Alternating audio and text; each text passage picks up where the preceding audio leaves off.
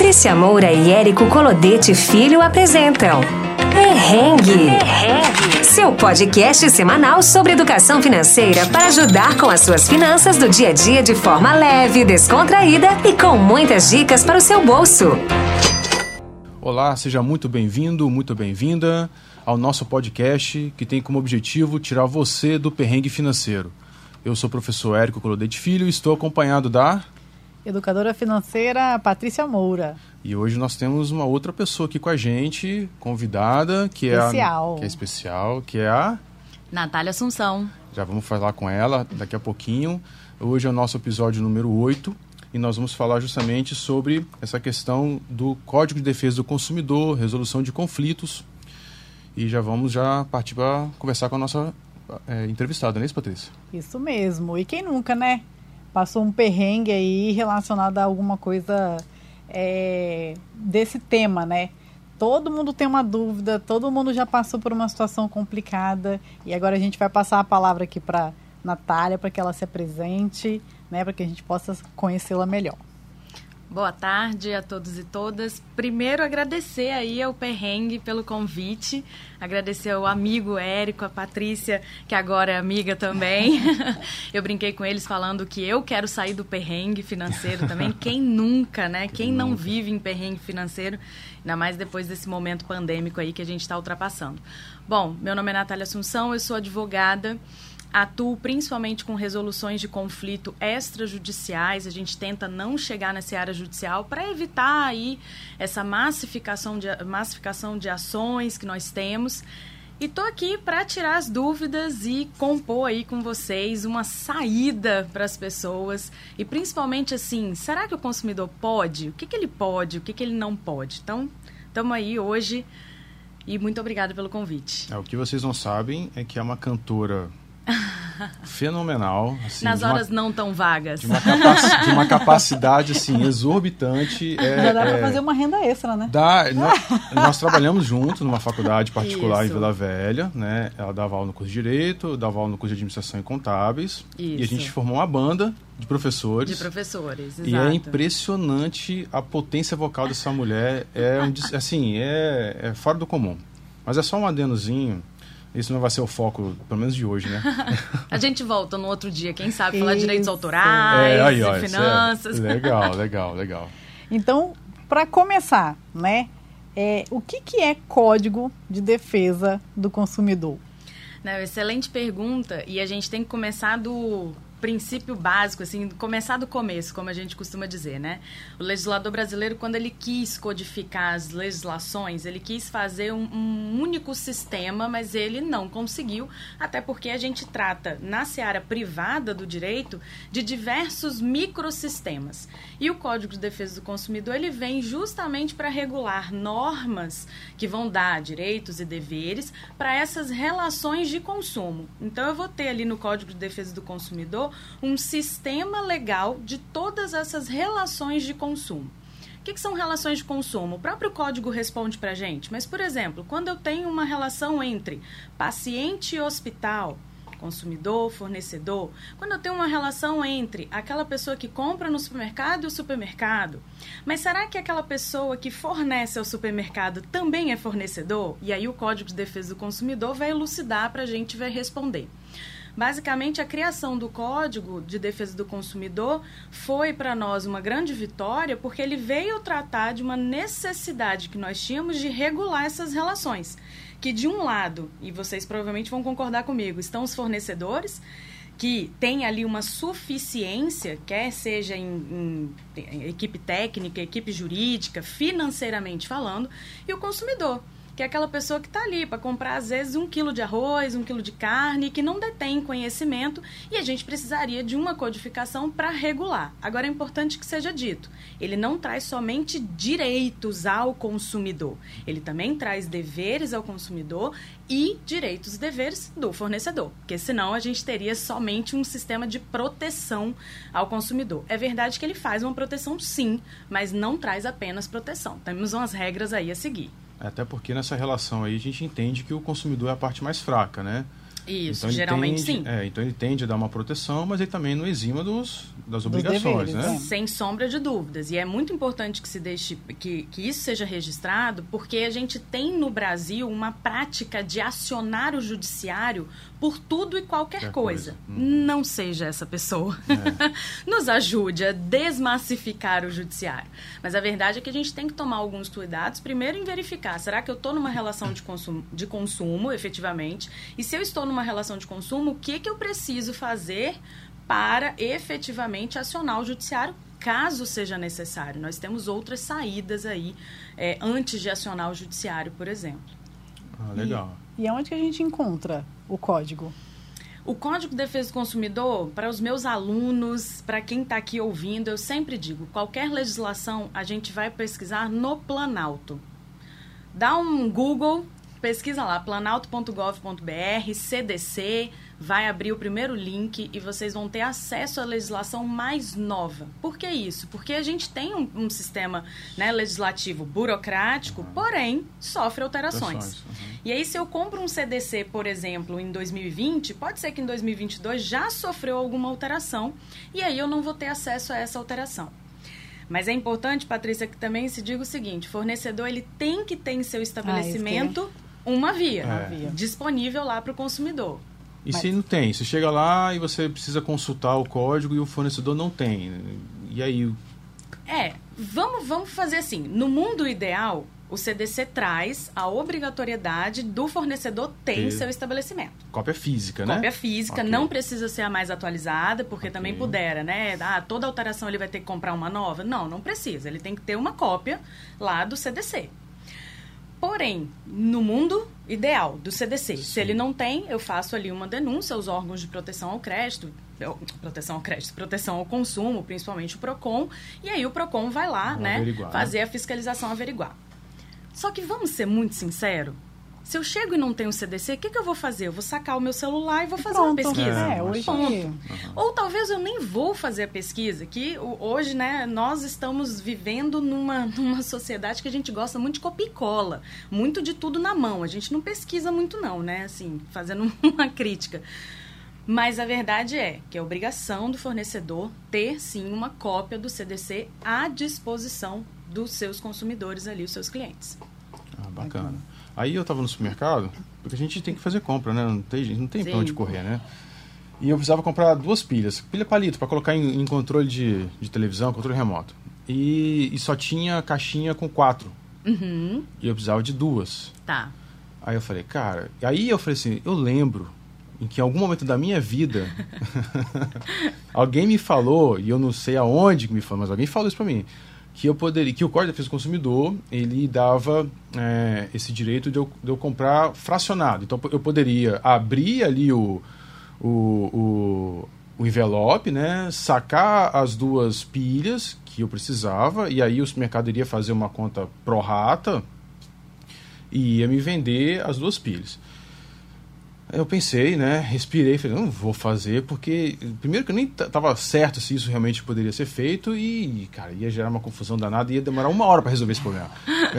e eu não tinha mais uma hora para resolver esse problema. Exato. Eu levei as Ia quatro sair mais pilhas. caro, né? Não, é. É. Mas, mas vamos lá. É, isso é. Foi, eu viajei, realmente existe isso, se existe. Como proceder? Como eu poderia ter é, feito, se realmente pode fazer? É, como eu deveria ter agido nesse momento? Tá, o Código de Defesa do Consumidor traz dois, dois institutos para a gente, a gente pode até falar em, em- dois momentos. A primeira é a venda fracionada e a segunda é a venda casada. São né, é- é- é, distantes, assim, né? A venda fracionada, é, você deu um exemplo da pilha. Desde que a pilha tenha na sua é, é, embalagem né, unitária todas as informações do produto e eu vender uma unidade não vai trazer qualquer perda ao pacote como um todo, você pode fazer uma venda fracionada. Então vamos esquecer a pilha, porque provavelmente ela não vai ter essas instruções, e vamos pensar numa caixa de leite. Hum, legal. A caixa de leite ela pode ser vendida ou fardo, né? Não sei se fala fardo para leite, É, mas um acho que fardo, sim, aham. né? Ou vai vender ali as- os 12 litros de leite, ou vai vender um único litro. Uhum. Natália, cheguei no supermercado e o supermercado só quer me vender a caixa. Você tem o direito de solicitar a venda de apenas um litro. Por quê? Porque o CDC ele preza que existe sim a compra fracionada e a compra fracionada ela deve ter no seu produto ou unitário todas as especificações do produto e a compra daquele único produto não vai ferir o restante. Porque o supermercado ele pode vender um litro para mim, um litro para você, um litro para você e vendendo fracionadamente. Vamos pensar no ovo ou na pilha, que você trouxe um exemplo maravilhoso. Imagina eu tô lá numa dúzia de ovos, eu vou tirar dois e vou levar. O ovo ele não vai ter na casca as informações que eu preciso. Geralmente até um ou outro ovo vem com a validade no ovo mesmo, é, né? A galinha boa já faz o ovo. A galinha boa já faz o ovo ali. Faz, é, a galinha, já, galinha né? moderna. É, gente, moderna, é né? sério. Né? É, galinha... A gente já tem ali as informações. Já tá carimbado. Galinha né? high-tech, cara. então, assim, posso fazer uma compra fracionada? Depende. E no direito, na verdade, eu ensino desde o primeiro dia de aula dos meus alunos que é um grande depende. Porque depende da situação. O que, que o CDC traz? É possível a compra fracionada desde que eu respeite a unidade desse produto, que ele não, não, não venha aí né, a, a, modificar o restante do produto como um todo. Então, ah, vou pegar aqui 50 gramas de farinha de trigo e deixar o quilo lá aberto. Não posso. Né? A não ser que você esteja numa loja a granel, que faça por peso. Sim, né? Perfeito. E que eu tenha as especificações no próprio produto. Essa é a venda fracionada do outro lado, que eu já sei que vocês vão me perguntar, porque é, é sempre o que pergunta. a gente escuta, né? É a, a gente sempre pergunta. fica assim, nossa, é porque eu ouvi falar, né? O amigo do meu amigo disse. é a venda casada. E aí, meus amigos bancários que geralmente fazem essa prática, não por impulso pessoal, a gente sabe que as empresas, né, exigem cada vez metas mais altas eu não posso exigir do meu cliente, do meu consumidor, que para ele ter um cartão de crédito, por exemplo, ele abre uma conta. Isso é uma venda casada. Por quê? Simplesmente porque os serviços são diversos. Se eu quero ter um cartão de crédito, eu não preciso abrir uma conta bancária. Isso é venda casada. Se eu quero fazer um empréstimo, eu não preciso fazer um contrato de seguro. Isso é uma venda casada. É, quando a gente. Pelo menos quando eu é, financei o meu imóvel, atrelado ao financiamento é. do imóvel, eu tive que fechar um seguro. Exato. Para o imóvel. E, eu acho que esse que é o, que é o, o ponto, assim, porque é, quando você vai fazer um financiamento da, habitacional, né, do, do imóvel, é tanta papelada para você assinar, é tanta burocracia que quando você percebe, você já, já, já foi. Você não, só você, você, você, você não é. tem o conhecimento. Exato. O conhecimento. Você nem tem o conhecimento. Então, Eu, Sabe é. por quê? Eles falam um, um, uma questão de score. Eles vão virar para você e falar assim: para você aumentar a sua Isso. pontuação, para você ter o seu contrato de financiamento aí deferido, você tem que ter uma conta, você tem que ter um cartão de crédito, você tem que ter um gasto XYZ. Isso aí. Isso é uma prática do mercado abusiva. O CDC ele traz essa venda casada como uma prática abusiva. E aí, Natália? Preciso do contrato de empréstimo e o banco só quer me liberar se eu fizer o cartão de crédito. Aí, de novo, mundo ideal, mundo real. Mundo ideal do CDC, você não vai fazer uhum. e você vai acionar o órgão de proteção. Sim. Mundo real, mundo o real mesmo, né? O vivido, preciso do dinheiro, provavelmente você vai fazer, depois você vai pedir o cancelamento e se for necessário ingressa com ação judicial, porque provavelmente eles devem ter atrelado alguma multa, alguma coisa em cima daquele serviço ali que foi vendido de forma casada e abusivamente. E tem prazo, uh né, fiz, um ano depois descobri, olhando a papelada, né, fazendo aquela verificação, falei, cara, isso aqui, consegui identificar que foi uma, uma venda casada, uhum. mas já se passou um ano. Existe é, é, um, um, um laço temporal aí que limita a a entrada com uma ação ou não? Não, existe, mas aí não vai estar no CDC especificamente. Na verdade, vai ser uma combinação do CDC, que é o Código de Defesa do Consumidor, com o CPC, que é o Código de Processo Civil. E lá no Código de Processo Civil, as ações de natureza indenizatórias, por exemplo, eu tenho um prazo de três anos prescricionais para ingressar. Então, eu poderia estar ali ingressando, pedindo indenização, é, o cancelamento desse serviço aí, pedindo indenização. Mas, de novo, Érico, é importante que tenha sempre um auxílio de um profissional gabaritado, claro. e nesse caso é o advogado, uhum. né, ou a advogada, para que possa, analisando o caso concreto, verificar. É natureza indenizatória? Ah, é uma natureza anulatória? O que que a gente está adiante? Porque às vezes a gente está falando assim, supostamente uma venda casada, mas ele está querendo, tá querendo pleitear outra coisa, que não é exatamente a venda casada. É os juros em cima, enfim. Aí, assim, é uma enormidade de situações que a gente pode ter. E essa, essa questão aí, né? Por exemplo, eu financiei o meu imóvel em 30 anos. E são 30 anos pagando seguro. Eu que tenho seis, então eu me livrei rápido do seguro. Mas se eu não quem tivesse dinheiro, quitado. Quem tem dinheiro não, é assim, Quem tem planejamento oh, financeiro, isso. galera. O podcast é para isso. é para te ensinar isso, isso né? Isso aí. A gente sempre brinca que a gente fala aqui de finanças porque a gente já passou por muito perrengue, eu e tá Érico, né? Então a gente está aqui para falar de experiência própria. Nossa. Mas então, assim, tem essa questão, né? Eu ficaria 30 anos pagando por um seguro, porque eu até ter o conhecimento e falar, opa. Exato.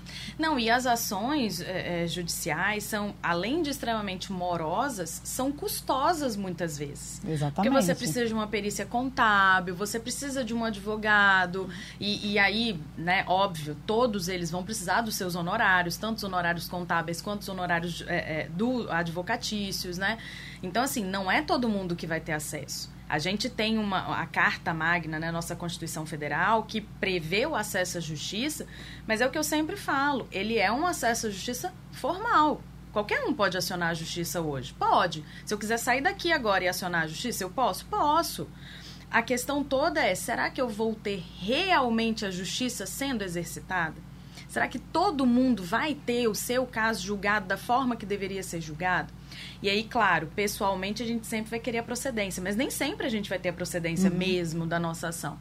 Então a gente ainda tem é, essa questão. Ah, mas o CDC fala que não pode ter venda casada. Ok, mas até aí você conseguir a anulação disso é mais complicado. Não é tão simples. Por isso que eu sempre falo, mundo ideal, mundo real porque a gente tem um, um, um lapso muito grande é, nesse meio tem um aí. delta grande aí, né? Tem. Deixa eu aproveitar e fazer uma pergunta que não está aqui no nosso roteiro. Ah. A gente tem um roteiro, tá, pessoal? De pergunta Isso, aqui. ele é. quer me pegar no, no pulo, assim, porque vai. É, é, é, é, quando o aluno faz aquela pergunta... A gente tem um combinado, a gente tem um combinado. É, igual o aluno na faculdade, né? Ele faz aquela pergunta que a gente... para ver se o professor está preparado para dar aula. Tem esse tipo de aluno. não seja esse tipo de aluno. Não, você. e ele quer a linha do rodapé, sabe? E você fala assim, meu Deus, você acabou de abrir o Google, saiu ontem isso, e você já quer que a gente saiba. Mas então, vai lá, manda então, lá. Mas eu vou fazer porque vamos ver se ela está preparada. Se eu não souber, eu falo, não sei. é, você, você levantou aí uma questão muito importante que é o, o custo de você é, acionar né, judicialmente uma demanda. E para aquela pessoa que está passando pelo perrengue, uhum. né, que está aqui acompanhando a gente justamente para poder sair do perrengue financeiro, ele quer Isso. mudar de vida, é, então ele não tem esse, esse valor, esse ele não recurso, tem né? recurso para poder acionar um advogado e ele sabe que ele foi lesado, lesado né? Ele tem essa consciência uhum. e ele quer buscar o seu direito, mas ele não tem o um recurso para buscar um advogado. É, existe uma alternativa para esse cidadão buscar a, a justiça sem ter que é, ter esse dispêndio financeiro ou o mínimo possível? Sim, existem, existe. É, a nossa lei, ela trata né, da, da hipossuficiência financeira e hoje a, a própria Defensoria Pública, ela atende aquela, a, aquela fração da sociedade que tem como renda familiar até três salários mínimos. Aí, às vezes, você vai me falar assim, tá, a pessoa tem três e meio salários mínimos. Em algumas defensorias, vai acabar passando, não, não vai ter tanto, né? É, é, não, não vai ser tão em cima esse valor. Mas nós temos, então, por lei, pela hipossuficiência financeira ou visto né, pela pobreza aos olhos da lei, a defensoria vai tratar essa parcela da sociedade até três salários mínimos. Nós temos também um órgão extremamente importante realizado nas faculdades, que são os núcleos de apoio a essa sociedade, ah, né? Que são os NPJs aí, que é onde o estudante ele vai realizar a sua prática jurídica e vai atender essa sociedade. Vai tirar o gargalo um pouco da, da nossa defensoria e aí se tiver, né, assim, autoridades nos ouvindo nesse momento, olhem pela, pela defensoria, principalmente a Defensoria do Espírito Santo, que está completamente desaparelhada e precisa estar aparelhada, equiparada ao Ministério Público. A Defensoria, enfim, daqui do Espírito Santo recebe talvez quatro, cinco vezes menos do que o Ministério Público. E, e, e é um órgão tão importante quanto. E além do NPJ, além da defensoria, o próprio PROCON é também uma saída para esse consumidor que precisa daquele atendimento. Hum, ótimo. Natália, procurei tudo, não consigo atendimento, o que, que eu faço? Procura um advogado, conversa com esse advogado. É, o advogado precisa trabalhar também. Então, Sim, é, claro. hoje existem planos de pagamento e aí você faz parcelas e você conversa com seu cliente, entra em acordo ali o que, que é melhor e vale a pena realmente você ter um, um- um profissional ao seu lado para te auxiliar. Se estivermos falando de causas até 20 salários mínimos na esfera estadual, ele não precisa de advogado, não precisa de defensoria pública, é só ele ir lá no, juiza- no juizado especial civil, né? E fazer aí a abertura da sua demanda.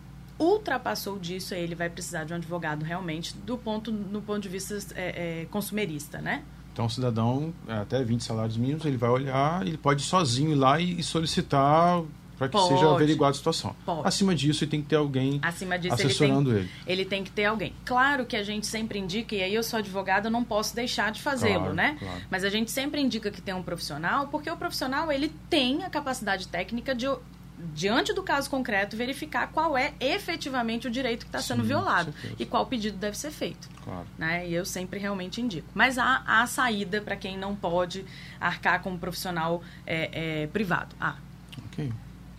Uma outra dúvida, né, que eu não tá aqui no nosso roteiro, mas é algo que a gente ouve também de, de outras pessoas, empresas, enfim. A questão da na hora de fazer um pagamento e a energia cai.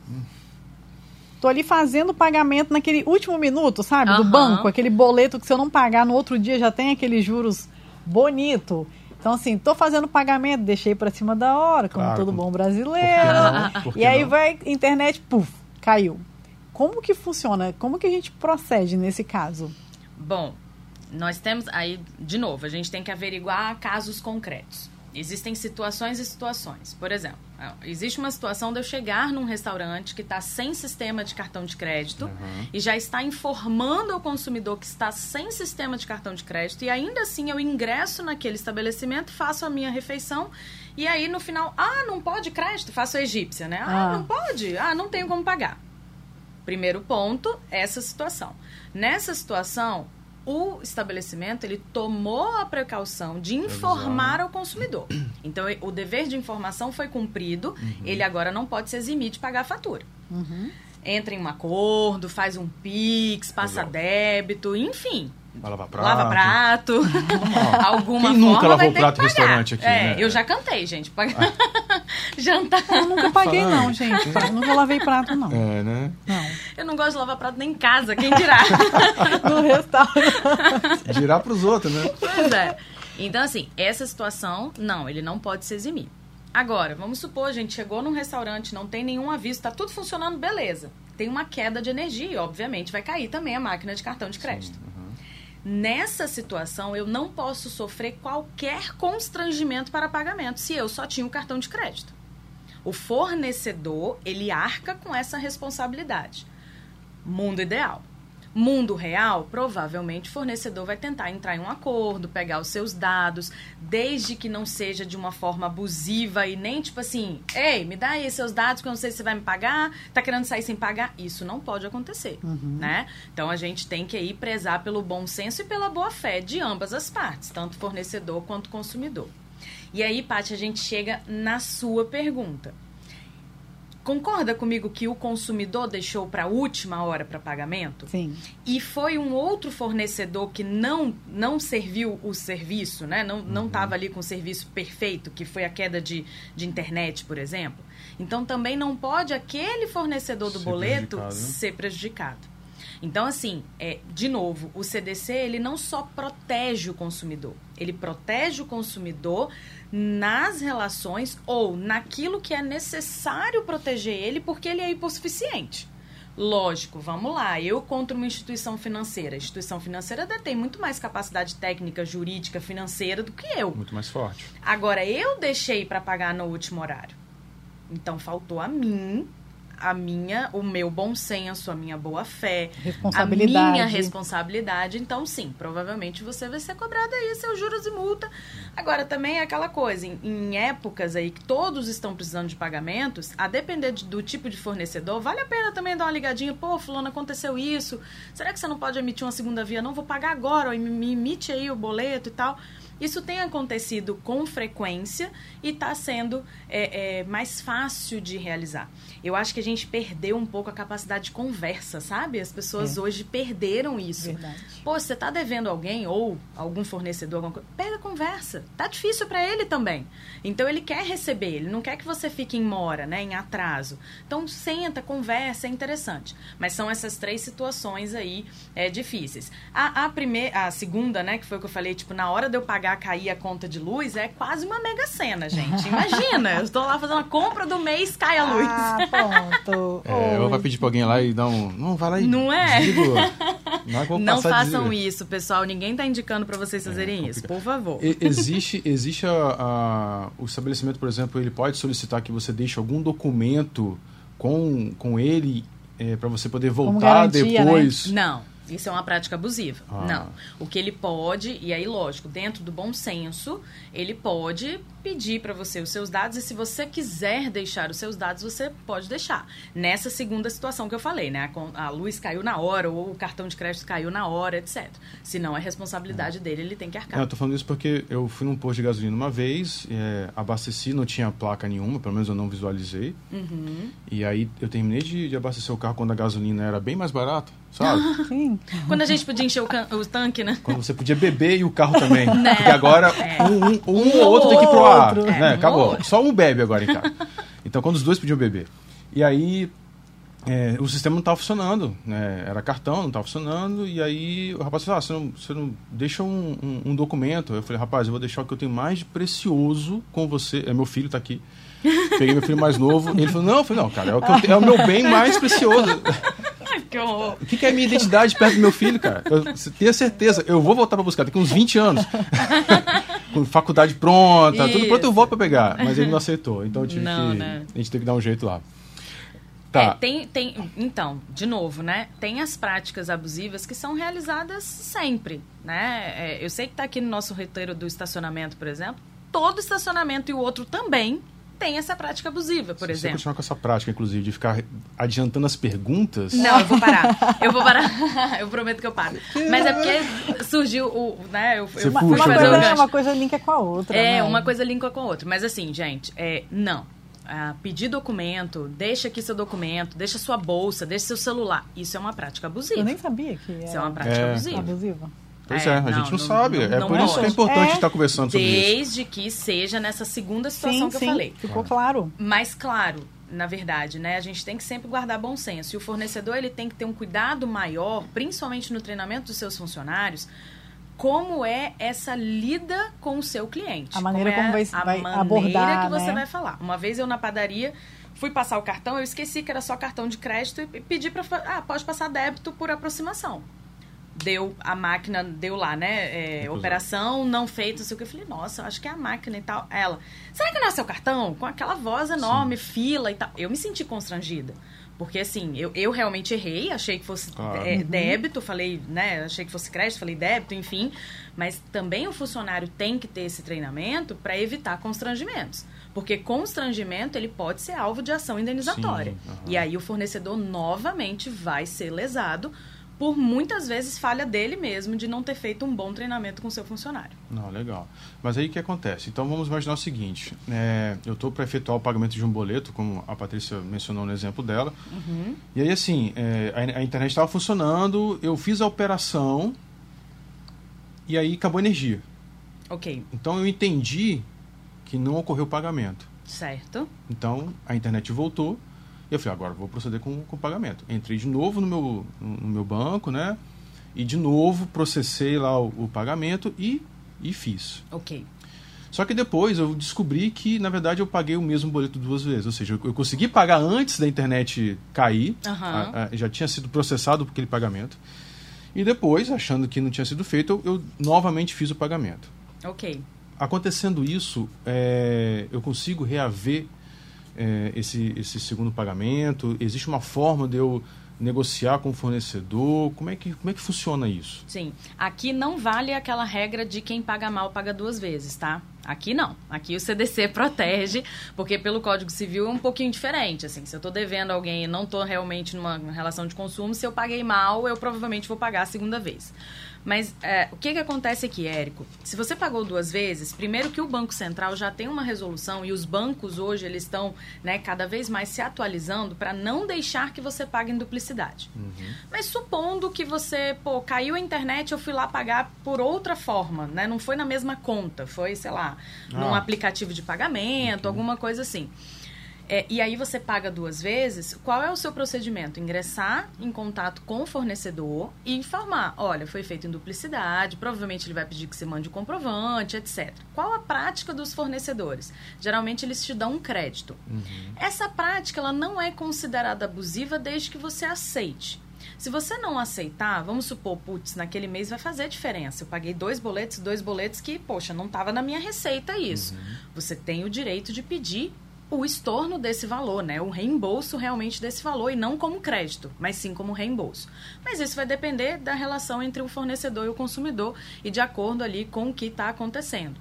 O que, que acontece muito? Às vezes a gente paga né, TV por assinatura, aqueles combos que a gente faz, pode acontecer de pagar em duplicidade e no outro mês eles vão lá e dão o, o crédito. Mas vai depender se você tem receita para aguentar até o próximo mês esse rombo aí de, uhum. da duplicidade. Ok. Ah, mas pode pedir sim, não paga duas vezes não. Bacana. É, a próxima pergunta aqui acho que é bem, bem interessante. Sobre roubo de pertences no carro. Dentro de estacionamento, principalmente, é, né? O carro tava lá no estacionamento do shopping, de um supermercado, sei lá, o estacionamento que eu tô pagando. E aí eu retornei e percebi que né, foi roubado alguns itens ali de dentro do carro. Uhum. Como proceder nesse caso? Assim, né? Eu vou acionar o, o, o dono ali, o estabelecimento onde está o meu carro. Uhum. É só isso mesmo? Como é que funciona? É ele mesmo, né? É. é.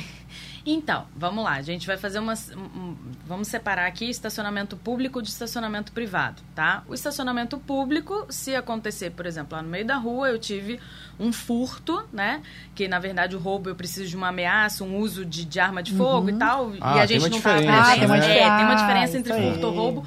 Não sou criminalista, mas isso eu aprendi na faculdade. estudou, estudou, Isso, eu estudei, estudei. Mas assim, é, vamos supor que você teve o seu veículo furtado no meio da rua tem responsabilidade também do Estado, tá? Existe a responsabilização do Estado, apesar de não ser o, o, o nosso alvo da conversa, né? É fornecedor e, e, consumidor, mas eu também posso acionar. Faço meu boletim de ocorrência e sigo é, pela via ali de buscar o meu ressarcimento, a minha uhum. indenização é, é, pelo Estado. Uma pena que nem todos fazem isso e, assim, né? A gente tem aí cada vez mais o índice de criminalidade subindo. Estacionamento privado seja ele pago ou não, pago ou gratuito. Aquela plaquinha de não nos responsabilizamos não vale. Por quê? Subentende-se que, ainda mais se for pago, mas também não tem problema, tá? A, a, os julgados na, na, no nosso Brasil aí afora já entende que também estacionamentos é, gratuitos, privados, os fornecedores guardam a obrigação de responsabilidade. Então, se eu tiver avaria no meu carro, furto no meu carro, alguém bateu, né? Uma avaria, às vezes um arranhãozinho, alguém bateu, etc.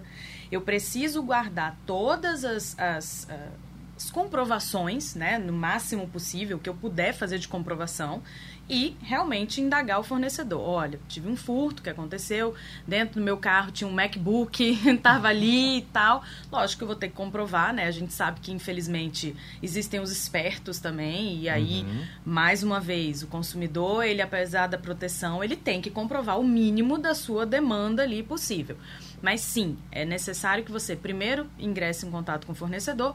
Não havendo né, qualquer resolução, você pode buscar tanto o PROCON quanto o próprio judiciário para resolver.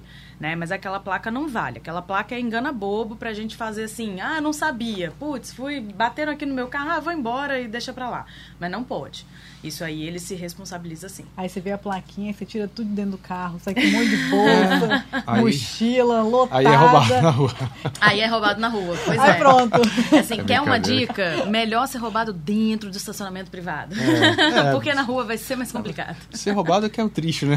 É, furtado, né? É, Furtado, furtado, furtado, a diferença. entendemos, é. Mas, e assim, mas o, o- o- mas o primeiro passo é identificar. Você chegou no seu veículo e você viu que, que, né, que houve um arrombamento ali e tal. Furto. É fazer o boletim de ocorrência ou é primeiro entrar em contato já com o fornecedor, né, naquele estabelecimento que você está? Vamos supor Qual que é o primeiro passo? Tá, vamos supor que você está num shopping center. Geralmente, né, estacionamento pago ali. Isso. Você, no momento que você chegou no seu carro, tá vendo que seu carro, né, foi furtado? Eu faria toda a comprovação fotográfica, né? Provavelmente vai ter algum tipo de arrombamento, alguma Perfeito. coisa. Vidro quebrado. né? Isso. E iria até a administração do shopping ou a administração daquele estacionamento de imediato. De imediato mesmo começar. A não ser que você, ah, tô tirando o carro de madrugada, já não tem mais ninguém, o que é muito improvável, porque ele vai estar ali para receber, mas eu iria lá de, de imediato. O boletim de ocorrência, ele também pode ser feito. Só que o primeiro passo é você É, ir falar diretamente com o fornecedor. Para ser feito todos. Não tire o seu carro sem antes falar com o fornecedor, fazer todo tipo de comprovação, para que você não tenha ali, ah, não, não foi aqui, etc. Né? A gente sabe que isso pode acontecer também. Se tiver vídeo monitoramento, já peça as gravações do vídeo monitoramento, para que você tenha todas essas comprovações, sim. Ah, legal. Bacana. Tá. E a nossa próxima pergunta é sobre é, Black Friday, né? Que é uma coisa que o brasileiro aprendeu a. Já virou até uma brincadeirinha, né? Não é? Que é Black Fraud. A Black Fraud. Tudo né? pelo dobro, tudo, Tudo pela do- metade. Tudo pela metade do dobro. Tudo É, pela metade metade do do, dobro, né? Já virou Brasil- piada, virou né? piada. Black Porque o, brasileiro, é porque o brasileiro gostou do negócio, né? Ele, Virou piada. ele, ele, né, é, é uma, acontece numa determinada época do ano, ele já espera por aquilo. Tem gente que até deixa de comprar antes para poder esperar essa época, para poder aproveitar as promoções. Mas como vocês estão comentando aí, já virou piada porque a gente já tem percebido nas últimas edições, nos últimos anos, que existe uma prática aí de alguns, né? Vamos falar alguns, né? Uhum. Vamos generalizar. Alguns muitos. Alguns muitos. Ah. Alguns muitos. Não seja esse tipo de comerciante, Que por favor. fazem isso, né? É, que aumentam que o preço aumentam o preço justamente nessa época. E aí vem a metade, a metade do, dobro. É. É, qual é o- a ferramenta que a gente pode utilizar para se resguardar é, dessa, dessa prática né, do- do- de, de alguns comerciantes, empresários? E, e se a gente identificar isso a posteriori, né, depois que passou, você verificar que você pagou realmente um preço que não era, é, o que, que dá para fazer? Tá. É, bom, agora a dica não é nem somente jurídica. né? Eu, vou, eu vou quase vestir a manta de vocês aqui. Legal. Primeiro ponto é planejamento. Total. Se eu quero comprar, por exemplo, um micro-ondas e eu tô vendo que a Black Friday está se aproximando, eu vou procurar o modelo do meu micro-ondas, eu vou fazer uma análise de preço, eu vou verificar o histórico do preço desse micro-ondas para realmente ver se na Black Friday ele está mais barato. Aquele que compra por impulso provavelmente vai comprar com um preço mais cheio, provavelmente vai pagar né, numa loja sem pesquisar em outra. E hoje a gente tem diversos sites, aplicativos que fazem esse histórico pra gente. A gente não precisa mais sair. A minha avó, eu lembro, né, na minha infância, minha avó guardava folhetinho de supermercado É. pra ver qual o leite que estava mais barato aonde e tal. Hoje em dia a gente não precisa mais disso, porque a internet está aí e a gente consegue acesso a todos os supermercados. Né? A gente consegue acesso a todas as lojas de eletrodomésticos, etc., inclusive com o histórico de preço. Então, o primeiro ponto é realmente se planejar. Para que na data a gente evite a compra em cima de preços que não são reais. Se estiver configurado um preço abusivo, se estiver configurado, se a gente conseguir comprovar que o histórico de preços, né, subiu abruptamente na data da Black Friday, isso é uma prática abusiva. E aí, novamente, Procon, ação no judiciário. Primeiramente, eu sempre tento o fornecedor mesmo, né? Não deu certo, porque a gente sabe que nem todos os fornecedores abrem mão, etc. Vai no Procon. Não deu certo, vai no judiciário. Eu preciso procurar o Procon primeiro? Não. Mas é porque o Procon ele ainda é mais rápido. Você consegue uma resposta mais rápida. Talvez não satisfatória, mas você consegue mais rápida e depois você ingressa no judiciário. Mas se quiser ir já diretamente no judiciário também, você pode ir. É um direito seu, não tem problema nenhum. Mas assim, palavra de ordem, planejamento. Tem um planejamento, tô ali ó, olhando histórico de preço direitinho, possivelmente você não vai pagar a metade do dobro. E, gente, vamos combinar que essas datas comemorativas, eu, eu ia comprar agora caixa de ovos. An- Antes de vir pra cá, tô fazendo dieta, né? Aí eu falei, nossa, tem que comprar caixa de ovos. Eu fui pedir pro fornecedor que sempre me entrega lá. A caixa essa semana, por causa da Páscoa, a nossa torta capixaba, tá mais cara.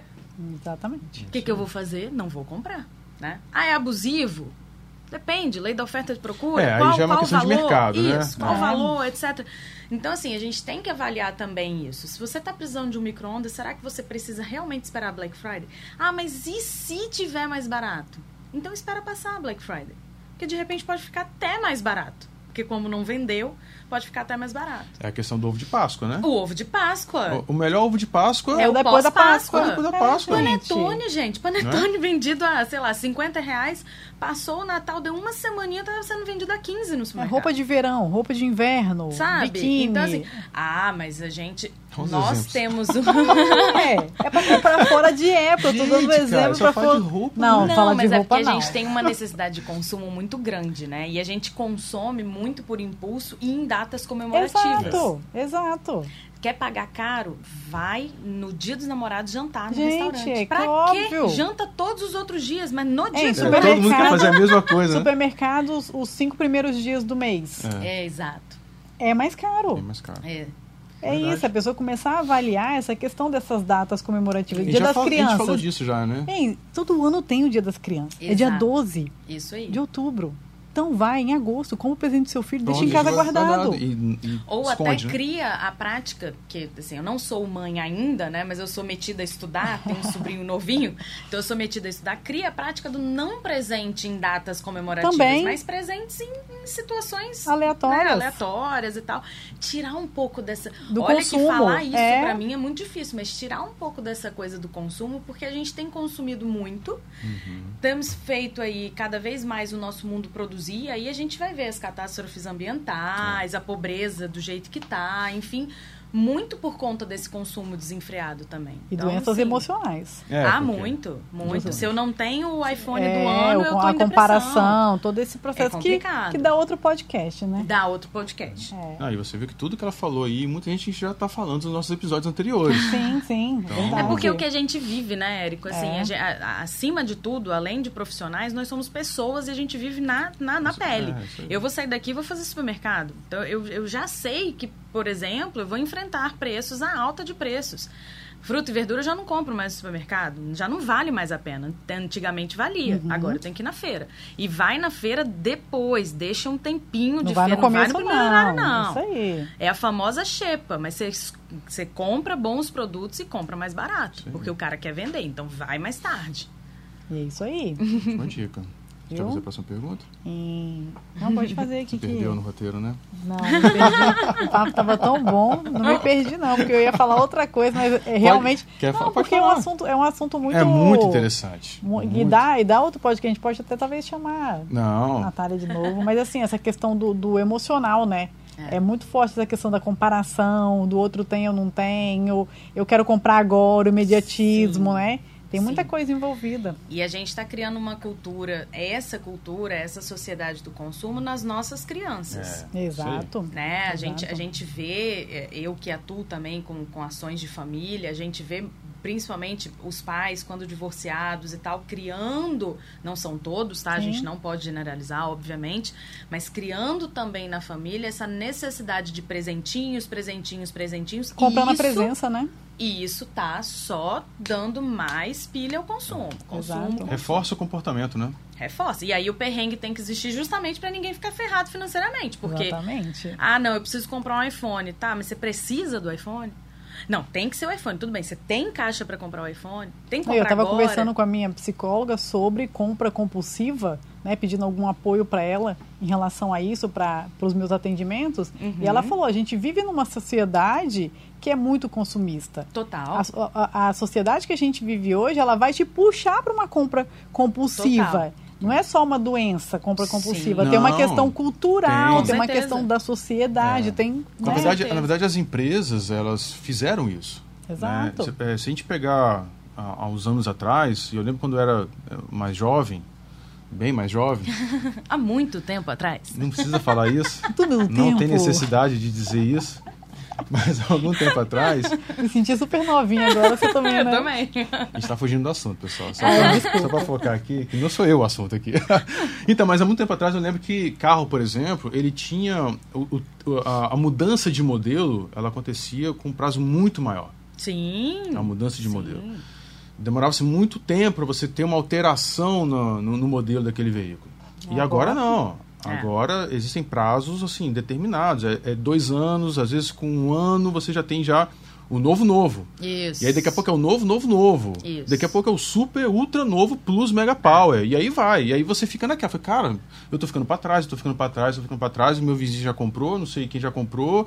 Aí chega em casa a mulher fala, ah, fulano de tal comprou um carro novo, você viu? Eu falo assim, "Hum, É. é, não dá, eu tenho que comprar esse negócio. Então, a, a própria indústria, na ânsia de aumentar suas vendas, de aumentar o giro né, de, de- do negócio, cria na gente essa expectativa, e essa, essa E ansiedade, um- né? E de dar uma resposta para a própria sociedade que cobra isso. Porque se eu não tenho algo novo, a outra marca vai lançar algo novo e eu vou ficar para trás. É. Exato. E isso vai gerando uma bola que, ah, tudo bem, o que, que o CDC tem a ver com isso? Tudo, porque você vai chegar no superendividamento lá na frente.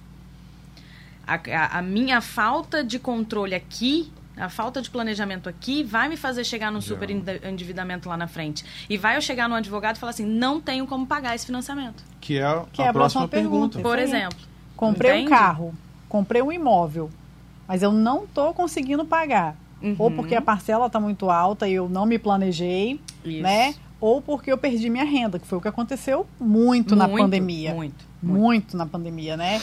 Então, assim, o CDC, nesse caso, ele contribui, ele consegue apoiar a, a, a pessoa nesse caso? É, vamos dizer que é o seguinte, o Brasil, e não é de agora, tá? É lógico que foi criada uma, uma política agora dos superendividados, né? Um tratamento diferente, porque, lógico, para o Brasil não é interessante, e aí Brasil, quando eu falo órgão estatal, não é interessante a pobreza, não é interessante endividados, não é interessante pessoas dependentes do órgão estatal.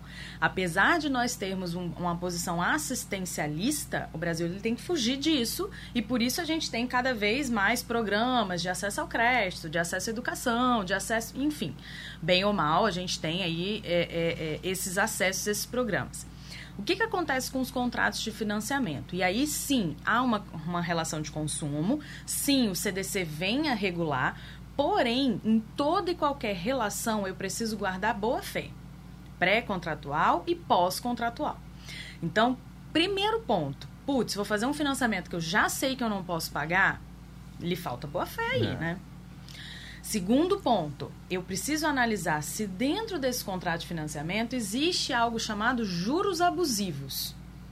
Poxa, a parcela subiu demais, a parcela está subindo demais, o banco não me dá outra alternativa.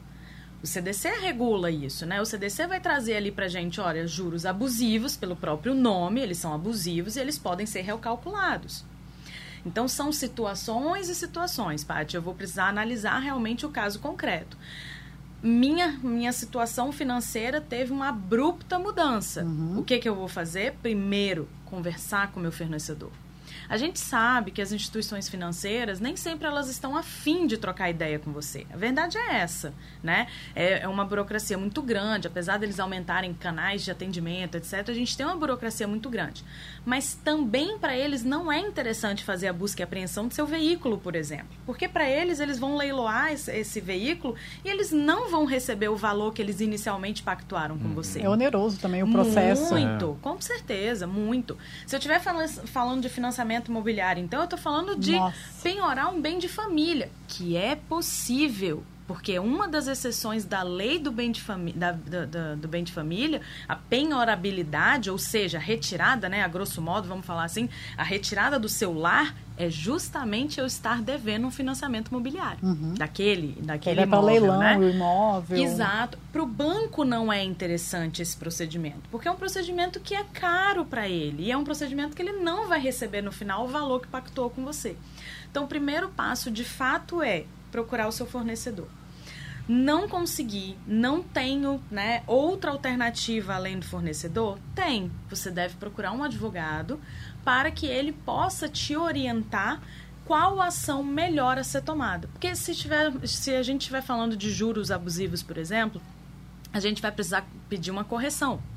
Se a gente estiver falando de uma mudança de estado financeiro, né, a gente também vai precisar falar de uma correção que na verdade não é uma correção, é uma adaptação daquele uhum. contrato. Então, vai conforme... refinanciar, né? Exato. Aumentar o número de parcelas, diminuir o valor da, Exatamente. da, da mensalidade ali do financiamento. Conforme o caso, a gente vai precisar realmente de um advogado particular e provavelmente pelo montante do valor de financiamento, né? Eu vou precisar mesmo de, de um advogado particular para que ele possa é, é, me orientar. Mas lembrando assim, primeira coisa, nosso poder de conversa aí com o nosso fornecedor. Ah, quem fez? Foi seu gerente do banco lá? Foi com ele? Senta lá com ele.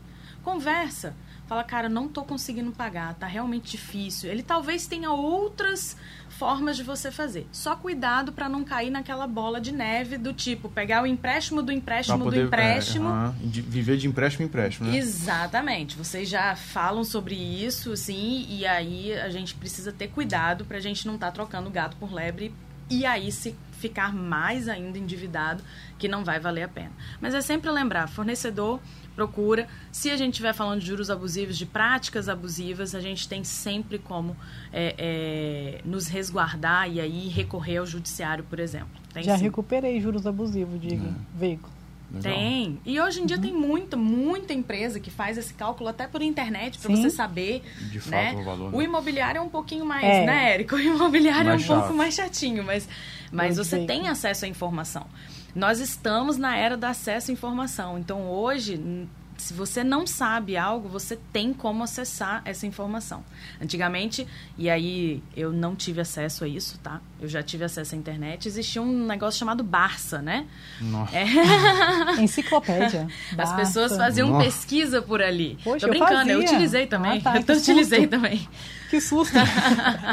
eu utilizei, utilizei muito, mas assim, é, a gente tinha acesso à informação muito difícil, Sim. né? Eram, é, enciclopédia era cara, coletânea de, de julgados eram muito caros, né? Eram impressos que tinham e tal. Hoje em dia, não. Tudo você joga em rápido, qualquer né? buscador né? e você tem acesso a informações ruins, mas informações boas também. E aí, por conta disso também, essa tudo, tudo muito fácil hoje, né? Tudo muito na mão, né? Você tá uhum. tá aqui, ó, a gente tá aqui, ó. Tudo muito na mão, tudo muito fácil. Tudo ficou mais, mais é, é, é mais fácil mesmo de resolver, de Sim. comprar. Você compra, tá na sua mão. Sim. Você não precisa ir na loja para comprar. E aí, com tudo isso, né? Com a tecnologia e com tudo isso, com a internet, os pagamentos também ficaram mais rápidos de fazer é, trans, transações, né? É, é, é um Pix, Sim. é um PicPay, é, fazer uma propaganda aqui. É muito rápido. muito Davi. rápido. Davi, Davi, ajuda Davi, a gente. Davi, meu, meu amigo, Davi. Pode patrocinar o, o, o, podcast. mas é, assim, patrocinar o podcast, isso aí. É, não, mas é, a questão é golpe. Sim. Com, tudo, com toda essa facilidade, né? O que tem hoje, assim, é, olha, e quando você pensa que pronto, já chegou o nível, ninguém tem mais ideia para golpe, chega um golpe novo. Porque o brasileiro, ele, né, ele, ele é empreendedor. O brasileiro é muito é, empreendedor. Precisa ser estudado Sim. pela até NASA. Pra, até para fazer golpe, ele é empreendedor. Ele já está um passo à frente. Total. Ele já consegue fazer as coisas E assim, rápido. esse golpe digital, não sei se eu posso chamar assim, ele é mais difícil de você. Como é que você, né? Como é que. Como é que a gente consegue comprovar? Como é que a gente consegue. É, é uma coisa que a gente fica muito angustiado. Por exemplo, saiu agora semana passada é, o banco tá, o governo está estudando a questão do parcelamento via Pix. Sim. Até coloquei no Instagram nosso lá, fiz uma enquete lá, perguntando se as pessoas gostariam de saber mais sobre isso. Uhum. E 100%, todo mundo quer. Sim. Realmente, eu também quero saber, claro. porque, né, é parcelamento e tal, só que via Pix. Uhum. Então, mas e o golpe? Eu, então, mas na hora que eu vi a reportagem, que eu olhei, eu falei assim, cara, isso vai dar margem para muito golpe. Já, vai ter, já tem gente já pensando em como dar esse golpe. É. O pessoal fala, aí... o golpe tá aí, cai quem quer, né? Ah. Será que cai quem quer mesmo? Será que é... E aí a pergunta, você começou a, a, sua fala falando da questão da atualização do Código de Defesa do Consumidor, uhum. né? Que às vezes você pode ter um código de 2020 que não está atualizado, porque em 2021. E a gente sabe que o, que o direito ele vai se atualizando de acordo com, com o comportamento isso. da sociedade, né? Com os costumes da sociedade. Então ele vai, Ou ele vai trazendo deveria. isso, ele vai, ele vai trazendo para o jargão, né? Para a teoria aquilo que a sociedade já está comumente utilizando, né, como comportamento. E aí tem o Pix, tem o PicPay, né? Sim. Eu tenho o caso do Thiago. Lembra do Thiago que eu comentei na, no episódio passado? O bonitão? É, e É é bonitão. você. Não, não, calma, calma. O Thiago Você é, que vendeu o cara assim. é bonitão, é, é macho hétero top que fala. Então, o, o Thiago, por exemplo, que é a segunda vez que eu já tô falando, eu vou ter que pagar hot pro Thiago daqui a pouco. É, ele fez um PicPay e acabou que foi para um, pra um outro, pra uma outra conta, né? É, é, e o valor era pequeno, então assim, dos males, né, não, não, não- não sofreu tanto. Mas imagina, se fosse, sei lá, 400 reais, sabe, uma quantia, né, é, 800 reais, e aí, enfim, como é que fica isso? O Código de Defesa do Consumidor já está atualizado com essa nova tecnologia? Ainda demanda isso? Como é que está esse cenário com relação a essas novas práticas de transação financeira? É, primeiro a gente entender que o Pix é uma nova forma de transação financeira. Então não, ele não perde a essência de transação financeira de relação aí consumidor-fornecedor. Eu estou me utilizando de um fornecedor, que é uma instituição financeira, para fazer o pagamento para uma outra pessoa. A minha relação com outra pessoa pode até não ser de consumidor-fornecedor, mas a minha relação com a instituição financeira é. E aí, se eu sou instituição financeira, além do CDC, eu tenho o Banco Central, que vai regulamentar todas as minhas transações. O que, que o Banco Central fala né, em relação aos golpes em geral? Que, verificada uma fraude, a instituição financeira ela deve buscar mecanismos de restituição ao consumidor. Ocorre que, e aí é muito difícil a gente falar no geralzão, porque cada caso vai ser um caso, existem situações em que eu realmente estou realizando o PIX eu caí no golpe, mas eu sei, eu estou realizando o Pix através da minha conta, eu mesma estou ingressando, eu mesma estou fazendo. Então, consumidores, pessoas aí que nos escutam e nos veem, muito cuidado. Eu já caí em golpe. Já caí, fui comprar, inclusive, Paty, fui comprar biquínis. Achei muito legal e, e, e eu, no dia, eu fiquei assim, meu Deus, como que isso aconteceu? E só foi comprovar que acontece, acontece muito. Você vê um preço ali atrativo, você vê a venda ali e tal, o vendedor te fala, não, não, não, não, vamos fazer um Pix. E eu geralmente não faço, principalmente uma pessoa que eu não conheço, porque qual, qual a rastreabilidade que eu tenho? Então, se eu cair num, primeiro, né, para eu não cair num golpe, é sempre verificar para quem que eu estou fazendo esse pagamento. Porque o Pix, uma vez que sai da minha conta, o retorno ele tem que ser feito através da instituição financeira ou desse terceiro que recebeu que vai te pagar e que a gente sabe que isso 0,00001% das pessoas vão fazer. PicPay a mesma coisa, né? A gente fazendo já um merchan novamente, a gente tem que entrar em contato com o PicPay. Então, qual é a regulamentação do Banco Central? Nós precisamos garantir que em caso de fraude, esse consumidor ele possa vir a ser reembolsado ou compensado ali o que aconteceu. Mas é assim, todo, toda, toda transação, todo, todo golpe eu vou ter isso? Não. Eu vou precisar passar por etapas de comprovações e, principalmente, eu vou precisar comprovar o, a, a instituição financeira que foi um golpe de fato. Porque tem muita gente também fazendo Pix e, ah, foi golpe. O banco tem que me pagar. O banco, apesar de ter dinheiro, gente, não é assistencialismo, entendeu?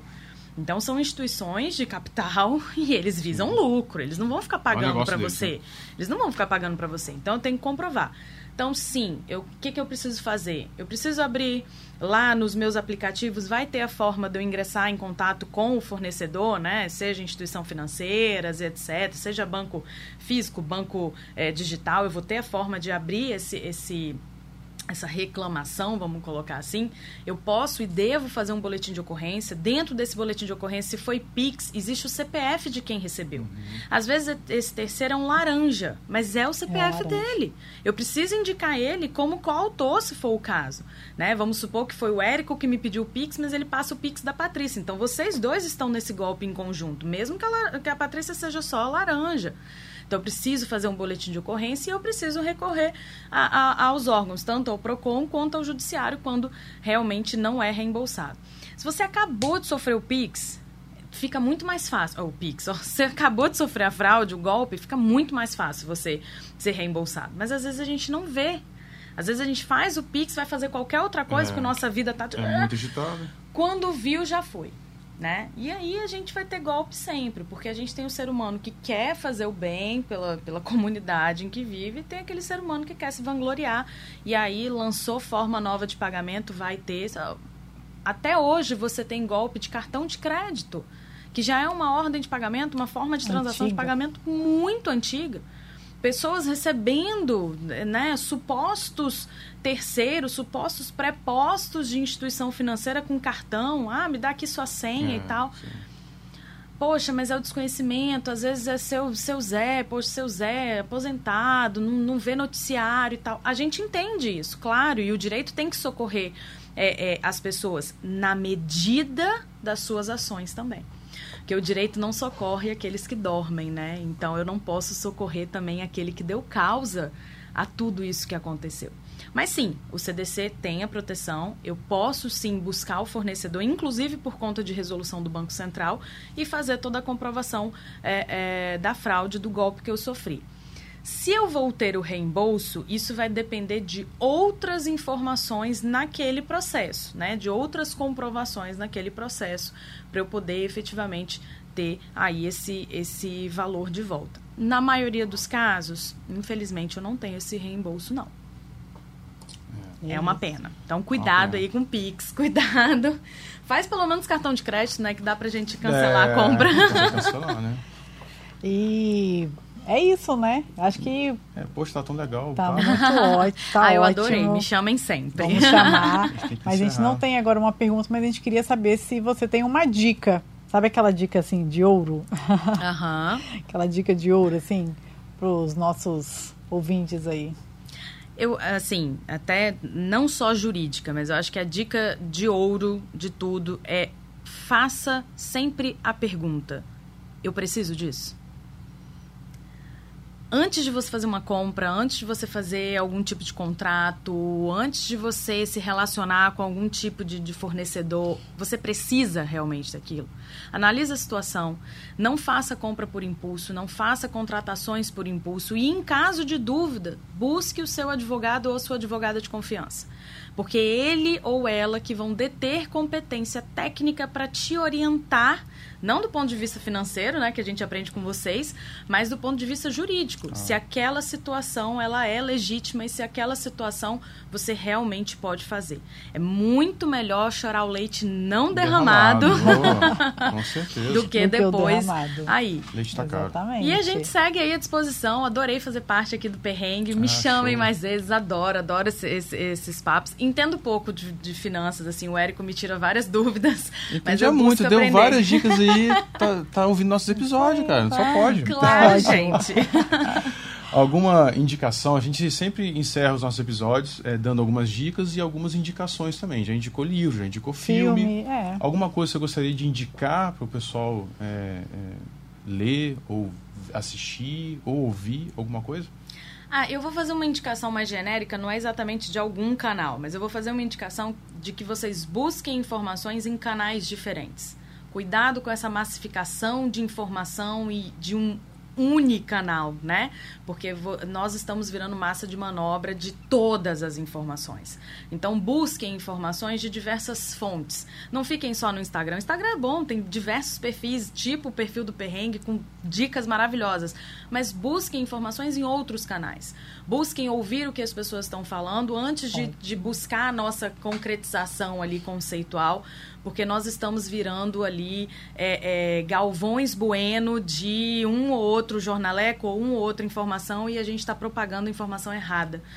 Temos o acesso à informação, nós temos o poder em nossa mão, seja através de voto, seja através da nossa palavra, e a gente precisa arrastar pelo exemplo e não pela palavra jogada ao vento, assim, de qualquer manifestação que a gente viu em um ou outro lugar. Então, busque informação. Não é uma indicação, assim, direcionada, não, mas, mas ótimo. busque informação, é, que vale é a pena. É muito importante. E qual é o seu Instagram mesmo? Fala pro pessoal aí. Meu Instagram, meu nome é arroba Natália Assunção, mas os meus pais não foram tão bacanas, então é arroba Natália Assunção, mas o meu Natália é sem H e com Y no lugar do I. Então, Fica Natália Assunção, dois As mesmo no final, no, no, no meinho ali. Vocês vão me achar. Venham, dou várias dicas jurídicas lá, mais voltada para o público advocatício, mas todo mundo é bem-vindo e bem-vinda. Muito obrigada. Legal, segue lá, gente, segue lá.